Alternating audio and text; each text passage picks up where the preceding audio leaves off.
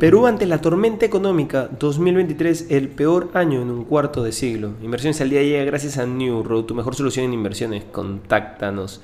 Hoy, en el plano local, la economía peruana atraviesa una etapa crítica marcada por pronósticos adversos y medidas gubernamentales en busca de recuperación. Según el Instituto Peruano de Economía, el país cerraría el 2023 con su peor desempeño económico en 25 años, enmarcado en un contexto de inflación que desafía las políticas del Banco Central.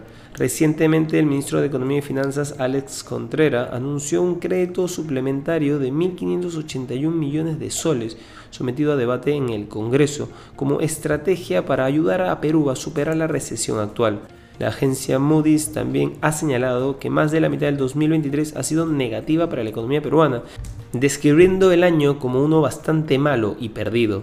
En los mercados internacionales, en la gran manzana el S&P 500 hizo una pausa y retrocedió un ligero 0,08%, mientras que el Dow Jones se deslizó un 0,52%.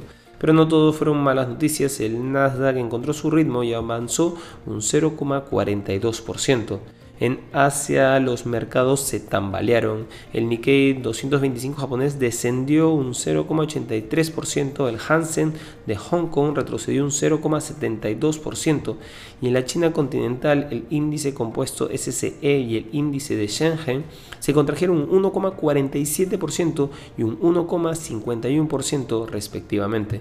Por otro lado, el rendimiento de los bonos del Tesoro estadounidense vuelve a aumentar. El rendimiento de los bonos del Tesoro a 10 años vuelve a aumentar hasta el 4,696 este lunes, justo por debajo del muy vigilado umbral del 5%, tras subir casi 30 puntos básicos solo durante la semana pasada. El rendimiento de los bonos del Tesoro estadounidense a 10 años aumentó brevemente hasta el 5% a finales de la semana pasada, su cuota más alta desde 2007.